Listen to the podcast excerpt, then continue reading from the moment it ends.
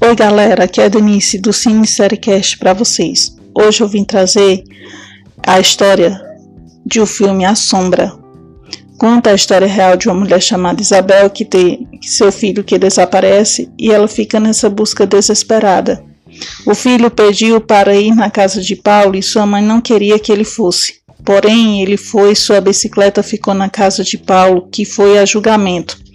Esse drama começou em 1998 quando o menino desapareceu, tinha 11 anos, e se passaram muitos anos e o menino não voltou para casa. Essa história mostra o retrato de várias famílias no mundo que seus filhos desapareceram, como temos o outro caso bem conhecido, que é o caso da Madeleine McCann, e muitos outros casos no mundo, que sofrem pelo desaparecimento de seus filhos. Esse filme é pela memória de Pedro, uma história emocionante.